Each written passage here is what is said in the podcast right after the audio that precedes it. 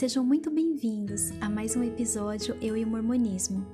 Eu sou a Silvinha e criei esse espaço para falar a respeito da minha saída da Igreja de Jesus Cristo dos Santos dos Últimos Dias, conhecida como Igreja Mormon.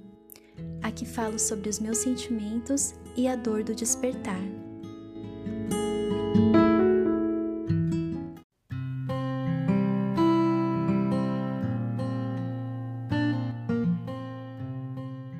Parte 3 em que eu falo sobre a missão. E hoje eu vou falar sobre depressão na missão. Bem, na minha época não se falava muito em depressão, mas existia, e eu fui companheira de uma sister que passava por isso. Era muito difícil para ela e também foi difícil para mim, porque eu tinha chegado há pouco tempo na missão eu estava empolgada e eu tive que diminuir o meu ritmo de trabalho. Mas isso também me ajudou muito pela primeira vez a compreender algo mais além de palestras e tudo mais. E foi uma experiência que me ajudou a, a enxergar as pessoas, os missionários, como seres humanos. E pela primeira vez eu me dei conta de que a missão também poderia causar tristezas, frustrações e angústias. E todos na minha missão sabiam das dificuldades que essa sister tinha, até mesmo o presidente, diz ele que me colocou com ela para ajudar na época. E a questão é que Manter um missionário nessa situação na missão é muito difícil, mas a igreja, para que ela possa é, continuar com, com aquela visão de que missão é alegria, felicidade, não tem como você enviar um, vários jovens embora por causa de depressão. Ah, foi para missão e teve depressão. Imagina que exemplo seria para os outros jovens, né? E imagina ter que admitir que alguém na missão não foi feliz, como dizem tanto, né? Que não suportou, que precisou voltar porque o evangelho não estava sendo suficiente para ele ali, então é uma questão que mexe com muitas coisas. E hoje eu posso entender quando o missionário às vezes volta para casa e dizem que foi algum problema de saúde, que antigamente eu pensava, ai, é, será que realmente foi problema de saúde? Geralmente a gente pensa que o missionário fez alguma coisa de errado, mas poderia ter sido depressão. E como a igreja vai admitir isso? Então os líderes fazem de tudo para manter aquele missionário ali, dizendo para ele não desistir, mas é claro que existem outros interesses por trás. E o próprio missionário é, seria visto como culpado, como um covarde, voltando da missão porque teve depressão. Então, ou fazem muitos esforços para deixar o missionário na missão, com várias transferências e companheiros, e claro, sendo rotulado, porque isso é inevitável. E o missionário é sempre visto com olhos diferentes, como se não se esforçasse o suficiente, como se não fosse forte o suficiente. Então é muito complicado para um missionário que sofre de depressão na missão. A minha companheira, ela chorava e dizia que não aguentava mais ouvir as mesmas coisas dos pesquisadores todos os dias.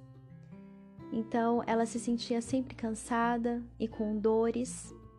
É claro, aquilo vinha do emocional. E na época ela ainda teria um bom tempo na missão. Então eu já havia pensado por alguns momentos se não era melhor ela ir embora, né? Por não estar se adaptando mas logo me lembrava de que seria muito pior se ela fosse para casa. Seria muita perseguição, muitas cobranças, muitas especulações uma tortura sem fim. Então, melhor seria suportar todas as suas dores físicas e emocionais lá na missão, a ter que enfrentar todos os julgamentos na missão e também sua família e na sua ala quando ela fosse embora. Então seria uma marca para a vida toda. Então foi quando eu aprendi realmente uh, como as coisas funcionavam. Eu aprendi nesse momento a ser mais flexível, mais humana, menos robô, mais compreensiva. E ela sempre foi muito carinhosa comigo, uma ótima pessoa. Apenas era vítima daquele sistema desde quando ela havia nascido. E hoje em dia eu ouço muito falar sobre missionários com depressão na missão, crises de ansiedade, choro.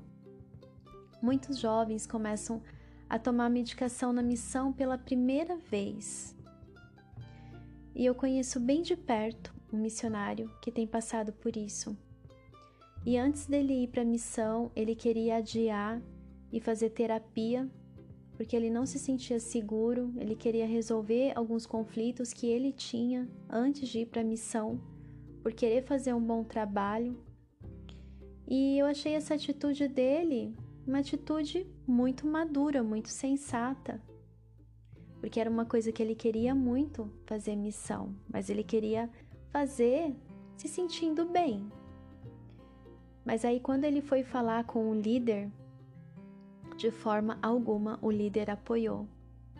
O líder disse para ele que a terapia dele seria missão. E aí eu pergunto: desde quando a missão é terapia para alguém? Desde quando você consegue superar é, dores que você já, já carrega e também as dores que você adquire lá dentro Sabe, desde quando a missão ela é um lugar tão incrível, tão maravilhoso, que faz com que o jovem mude, que faz com que o jovem é, melhore de qualquer problema emocional que ele tiver, de qualquer situação que ele estiver passando difícil na vida dele, como um, um conto de fadas, uma mágica, tudo vai melhorar. E aí o que acontece? Esse jovem ele foi persuadido a ir para a missão de qualquer forma. E ele obedeceu, é claro. E por isso hoje ele tem feito um sacrifício enorme. Só Deus sabe o quanto tem padecido e enfrentado na missão.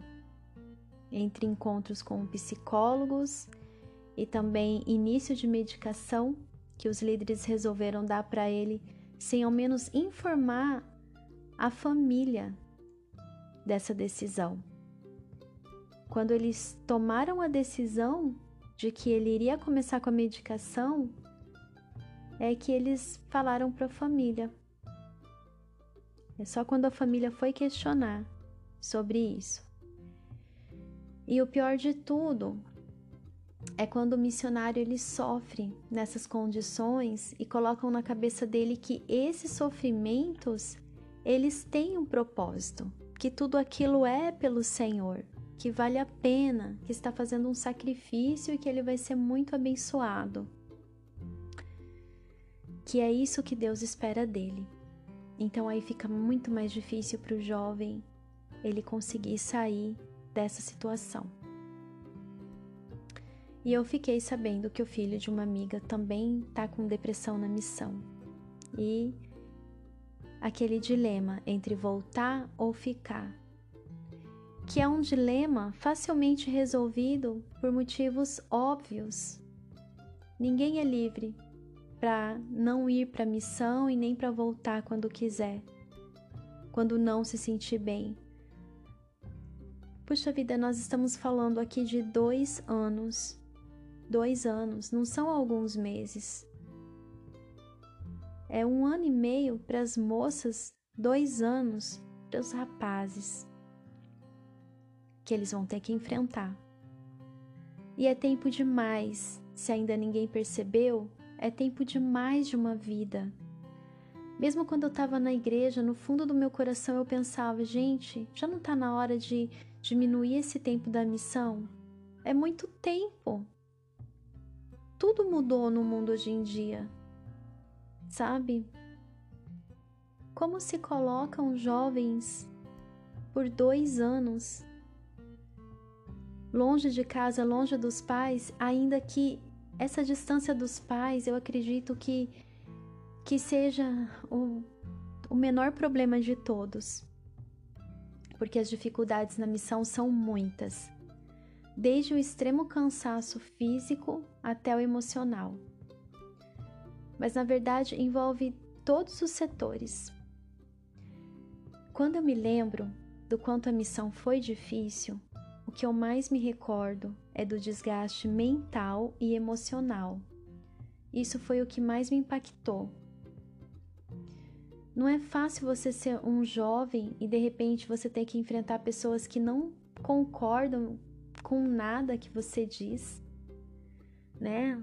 Os pesquisadores e e o missionário tem que fazer um esforço sobre-humano para defender algo naquele momento como se fosse a sua própria vida. E ele tem isso dentro dele. Isso desgasta todos os dias. Tamanha responsabilidade que se carrega nas costas. Muitos confrontos, todos os dias. Eu tive uma companheira que debateu para valer com um membro da Igreja Batista, e eu escrevi no diário: Hoje foi o dia mais cansativo até agora. E eu não estava falando sobre andar quilômetros a pé. Eu estava falando do desgaste mental que aquilo foi para mim. Então é muito estressante ter que lidar com situações assim. Mas os missionários tentam ser felizes. Eles ignoram tudo porque eles foram programados para isso. E tudo aquilo é absorvido dentro da gente. Tem um turbilhão de coisas que que tentamos não ver na missão, mas que tá revirando tudo lá dentro da gente. Lendo os, os diários, os meus diários, eu vejo que eu me cobrava o tempo todo, o tempo todo.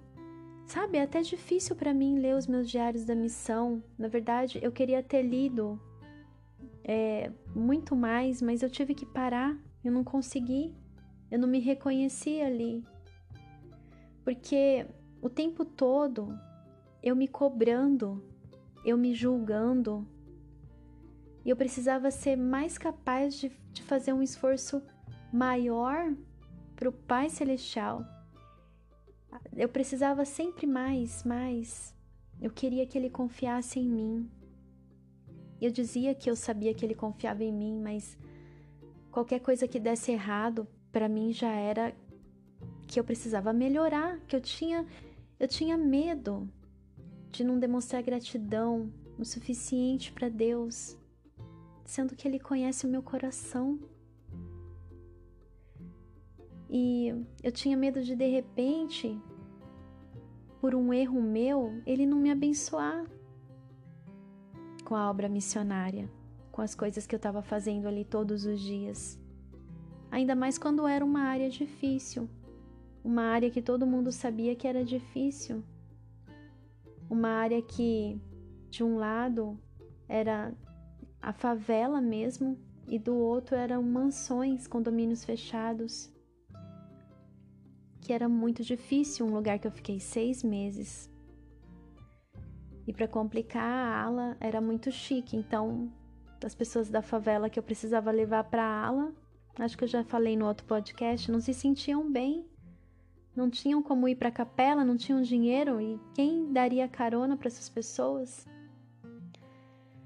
Então, quando você está numa situação difícil na missão, você Claro, você quer implorar para que Deus te abençoe, para que Deus te olhe, para que Deus te perdoe e te ajude. E você faz mil promessas. E toda essa cobrança que nós fazemos a nós mesmos vem de cima, vem dos treinamentos que a gente recebe, dos condicionamentos diários, das citações, dos discursos, reuniões, mensagens, enfim. Quem realmente quer seguir e levar a sério tudo o que dizem, né, e acredita vir de Deus, é o missionário que mais sofre com essas cobranças internas. É aquele missionário que quer seguir tudo à risca e não percebe que a sua saúde emocional está sendo jogada no lixo. E algo também que eu tinha muito medo era ficar doente na missão. Porque quando nós ficamos doentes na missão, estamos sujeitos a julgamentos e rótulos na missão inteira. E eu procurava não reclamar de nada para os meus LDs, LZs, enfim. Então a gente sente muitas dores na missão, muitos incômodos, né? Mas nós não podemos parar. Reclamar é muito feio. Eu não tive depressão na missão, mas eu tive momentos de muita tristeza. Eu tive momentos em que eu me sentia muito sozinha, muito incompreendida. E eu me lembro que uma vez eu fiquei doente. Eu fiquei com dois dias de febre muito alta, com a garganta bem ruim, dor de cabeça, dor horrível no peito, tosse, enjoo, tudo isso.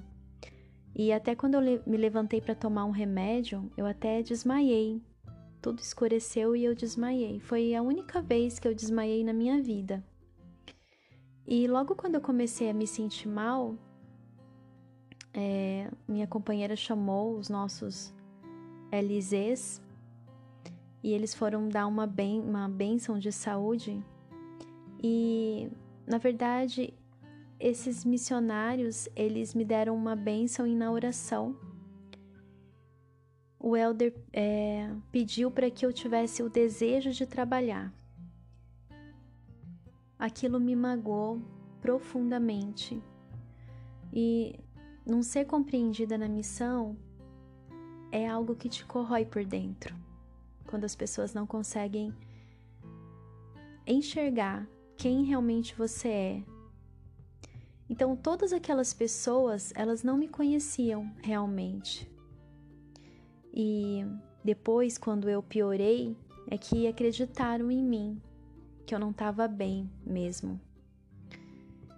Então, é, esses momentos são profundamente, profundamente tristes e solitários, né? Tudo isso porque existe muita insensibilidade na missão. Nós temos líderes jovens que são imaturos para lidar com tantas situações pessoais das pessoas, né? Tantas situações é, complicadas de jovens que recém saíram da adolescência, praticamente, que tem tantos conflitos, né? E também com essa parte de saúde é muito complicado. Você está numa região totalmente diferente que você não é acostumado. E também sem contar que o lado emocional prejudica muito a nossa saúde física. Então nós eh, os missionários estão sujeitos a ficarem doentes, né? Porque carregam essa carga emocional muito grande. É muita culpa, é muita pressão, e mas é claro que esses líderes, esses LZs, LDs, né, eles não têm culpa, né? Porque muitas vezes na missão nós precisamos ser o que nós não somos e o que não estamos preparados para ser. Você é chamado para ser um líder, mas você às vezes não está preparado para aquilo, mas você é obrigado a ser. E nos meus diários, né? É, sempre que tudo na missão parecia estranho, eu dizia: Nossa, como o inimigo tem me perturbado na missão. Eu me sinto estranha. Eu sinto sentimentos de sufocamento. E isso eu li realmente que eu escrevi. E esses sentimentos de sufocamento é, é um aviso né? É uma luz ali acendendo, piscando, mostrando pra gente que tem algo errado. Mas eu me lembro que eu escrevi que eu coloquei uma escritura bem grande na parede por causa desses sentimentos que eu tava. Então a gente tenta camuflar tudo isso, a gente tenta não ver tudo isso, né? É uma realidade que a gente nega. E tem momentos assim, por exemplo, você ficar numa área durante muito tempo, né, numa área difícil, como eu já falei, com uma companheira que você não consegue ter afinidade, que você não consegue se conectar. Então, olhando para isso agora, me causa um certo arrepio de pensar no que eu vivi. Então, olha o que eu escrevi sobre uma transferência que teve. Eu falei assim: as transferências estavam estranhas. Duas duplas de sisters que não se deram bem ao ponto do próprio ódio voltaram a ser companheiras. E o presidente, diante das reclamações e choros, disse que orou, jejuou e que tem que ser assim. Eu me lembro bem desse dia que as missionárias foram é, uma missionária foi para o banheiro chorar e elas tiveram essa notícia que elas estariam juntas novamente. E agora eu paro para pensar. Estar 24 horas com uma pessoa o tempo todo do seu lado? Gente, que loucura é essa? E eu penso em mim, logo eu, que sempre amei ficar momentos a sós. Eu sempre precisei ficar sozinha, pelo menos por um período do dia. Eu não sei como eu fazia na missão. Eu acho que eu ficava no banheiro, não sei. Eu com certeza eu eu dei um jeito. Eu nem me lembro porque eu acho que meu cérebro até anulou isso aí. Mas é uma coisa meia louca ter alguém do seu lado o tempo todo, né? É, a exceção é só para ir no banheiro, para fazer as necessidades, tomar banho. De resto, você precisa estar tá junto com aquela pessoa. E eles dizem que é uma preparação para o casamento, mas nem no casamento é assim. Gente, quem inventou isso?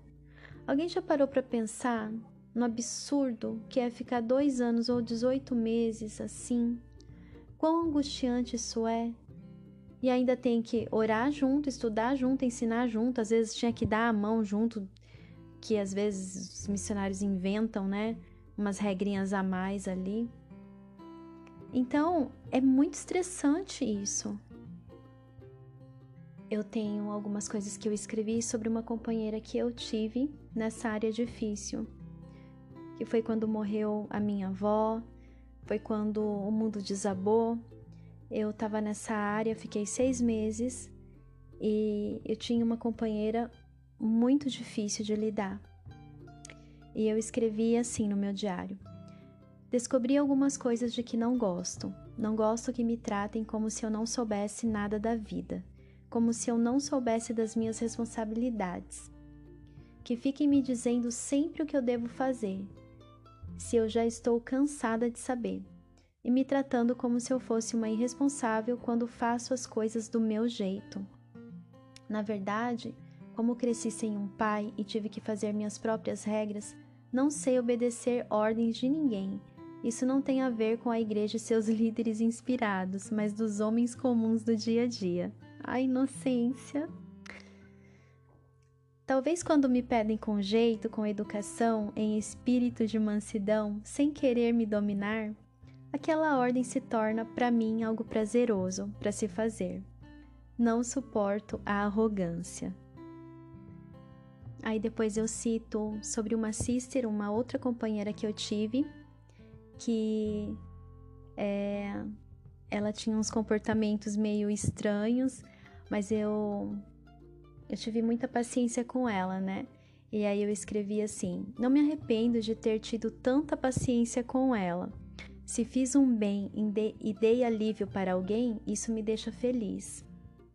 Eu não gosto de ser rígida na missão, a ponto de magoar alguém. Sei que as regras devem ser cumpridas, claro. Mas na hora do estudo, cada um sabe o que deve fazer. E não gosto de ficar, sister, agora é hora de ler o livro de Mormon. A individualidade é muito importante e a responsabilidade é de cada um. A partir do momento que a pessoa sabe o que deve ser feito, ela pode fazer suas próprias escolhas. Eu gosto de ser flexível, não gosto de sempre repetir as mesmas coisas do mesmo jeito na mesma hora. Aí eu escrevi uma coisa aqui que eu achei interessante. Eu falei assim: eu quero fazer as coisas certas, não sendo chata nem arrogante. Eu desejo ser fiel ao Senhor, sendo feliz, sendo eu mesma, não sendo tapada a ponto de ferir os sentimentos de qualquer pessoa que é um filho de Deus. Olha, depois eu escrevi muitas e muitas coisas que não. Nossa, são tantas coisas. E são tantas lembranças, né? Que que nesse momento eu sinto que foi algo que eu fiz que realmente eu não sei como eu consegui fazer. Mas na realidade é assim: se você tá lá, você vai ter que seguir em frente e enfrentar. A questão é que essa companheira que eu tive, ela era extremamente grossa, extremamente orgulhosa. E teve um momento em que ela parou de conversar comigo ela não gostava realmente de, de ter paciência com ninguém. E foi bem complicado para mim. E eu era do tipo que eu não reclamava para ninguém, porque como eu vi é, que quando as missionárias não se davam bem, elas estavam sujeitas a continuarem juntas ou até mesmo serem companheiras de novo depois, né? Numa outra área, numa outra oportunidade, eu ficava bem quietinha. Eu sei que chegou um ponto da minha missão que eu percebi que o que era, o que era realmente importante era a amizade, né? Era você ter um bom relacionamento com, com a sua companheira, o seu companheiro, né? Nos Eldres. Porque esse é o propósito se você é um representante de Jesus Cristo. Não é simplesmente ir lá e descarregar um monte de mensagem para as pessoas, né? É, sabendo que que você e seu companheiro não estavam se dando bem e tudo mais. Isso é muito ruim, porque se você tem que ficar tanto tempo ao lado de uma pessoa, você precisa ficar bem com essa pessoa. Então, são essas coisinhas que na missão é, se passa, mas que são extremamente ignoradas. Ninguém entende como é difícil para um jovem passar por tantas coisas. É muito mais do que ter os pés molhados de chuva, a roupa encharcada de chuva e você ter que andar, né, debaixo de chuva ou naquele sol torrando a sua cabeça. É muito mais do que isso. E ainda que isso já é, é terrível. E às vezes as pessoas pensam: nossa, mas tem como você se sentir triste na missão? Claro que tem. Nossa, eu me lembro de membros me cobrando na missão que eu estava muito magrinha, que o vento iria me levar, que eu precisava comer. E aí eu não, não sentia muita fome naquela época. E eu precisava comer, comer, comer para não ser julgada, sabe? E eles mexiam na minha ferida, que naquela época essa era a minha ferida, não conseguia engordar. E aí ninguém quer saber. As pessoas vão lá e mexem na sua ferida, dizem coisas desagradáveis, você tem que ouvir coisas desagradáveis na missão. Você tem que estar com seu companheiro, sua companheira americana, e perceber que todo mundo só quer olhar as fotos dela, da família dela. Sabe, a história dela é mais interessante do que a sua. E existe essa essa preferência. E eu vou falar um pouco sobre isso no próximo podcast, porque eu ainda tenho mais coisas para falar da missão e são muitas coisas porque eu preciso falar sobre os líderes arrogantes e as coisas que, que aconteceram, porque são líderes que, que a gente conhece, que depois a gente só vê subindo na igreja, né? Cada vez subindo, subindo, e você pensa, mas como? Como pode ser? Na missão também todos precisam ser iguais, né? Todos precisam conseguir é, passar as mensagens, entrar na casa das pessoas e deixar aquela mensagem, não importa para quem seja. Eu mesma sempre fui tímida e eu agi contra a minha real natureza na missão. Hoje eu percebo isso, sabe? E é claro que é, foi uma coisa que eu quis, né?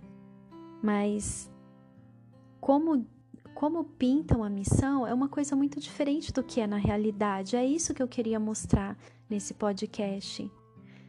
Eu tive momentos felizes, eu tive momentos bons, eu já disse que sim. Eu sei que a missão ela deixa um aprendizado na, na vida da gente. Por quê?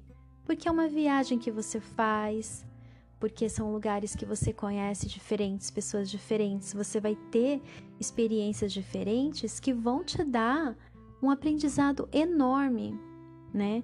Qualquer viagem que você faça já te deixa uma bagagem. Imagina nessas condições, é claro que você vai crescer, você vai sofrer tanto, é claro que você vai crescer, é claro que você vai aprender. É claro que você vai evoluir, mas quando você volta da missão, você volta um bagaço. Você volta. Eu, eu, eu quero falar de como eu voltei da missão, eu ainda vou falar. Eu acho que vai ter até o episódio 5, porque se eu conseguir falar no próximo episódio tudo, eu falo. Mas a questão é que é, ninguém vê aquele missionário ali por dentro como é que tá o coração dele? Tá esmagado, tá tá detonado, sabe? Mesmo que ele mesmo não admita, mas fica, fica assim. Não tem como. Sabe? Às vezes também na missão você é júnior, seu companheiro não faz nada, você acaba sendo sênior, mas ninguém fica sabendo. Ninguém fica sabendo dos seus esforços que você faz se você não relata se você não tem números. Ninguém fica sabendo das suas dores. Você não quer falar de coisas ruins para o seu presidente, né? Você evita ao máximo. Claro que tem horas que não tem como, mas você procura ser, ser autossuficiente, né? Você procura se virar sozinho da melhor forma possível. E é muito complicado, né? Aí tem os aniversários na missão também, tem as datas que você passa e é muito difícil. Claro que se alguém me perguntasse, né, como as pessoas me perguntaram antes, e eu sempre disse que eu amei minha missão.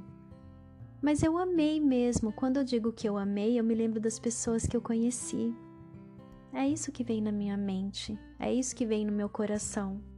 As pessoas que eu conheci e os lugares que eu conheci. Mas eu nunca tive coragem de dizer eu odiei o sistema da missão. Eu odiei como eram as coisas feitas mecanicamente. Tudo aquilo eu queria gritar e, e poder não fazer nada daquilo sabe? Porque são coisas que que machucam, são coisas que deixam a gente muito mal. E antigamente também eu dizia que eu tinha amado a minha missão porque eu achava que eu tinha compartilhado uma mensagem verdadeira para as pessoas. E hoje eu sei que todas as coisas que eu falei, sabe, sobre o livro de Mormon, sobre Joseph Smith, a igreja já mudou tudo sabe? Agora ele enfiou a cabeça no chapéu e, e daí? Eu nunca ensinei nada disso. Eu nunca ensinei realmente as coisas que, que agora a igreja tem mostrado. Então, não sei. É um ano e meio lá e valeu. Eu não posso mudar, eu não posso voltar no tempo e mudar. Eu também não vou odiar isso. É uma parte da minha vida. Eu não quero odiar isso. Eu quero levar como um aprendizado, sim. Mas agora eu olho de uma forma muito mais realista, muito mais verdadeira e da forma como é realmente.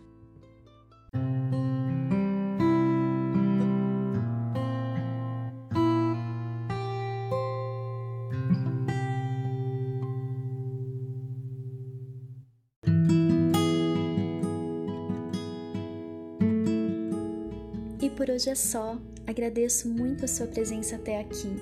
Fique à vontade para compartilhar esse conteúdo com alguém que precise. E se quiser entrar em contato comigo, meu e-mail está na descrição. Até a próxima e um grande abraço!